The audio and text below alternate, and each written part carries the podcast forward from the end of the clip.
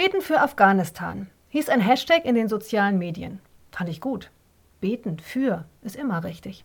Also habe ich gebetet. Für die Afghanen in Afghanistan und im Ausland, für die Militärs im Rettungseinsatz und für die Christen und andere Minderheiten. Und beim Beten fiel mir ein, dass das Militär auch anderswo im Rettungseinsatz ist, zum Beispiel im Katastrophengebiet im Westen Deutschlands.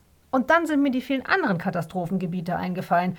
Und als ich soweit war, habe ich die Hände hochgestreckt, wie eine, die sich ergibt, und habe gebetet, Herr, erbarme dich. Einfach so.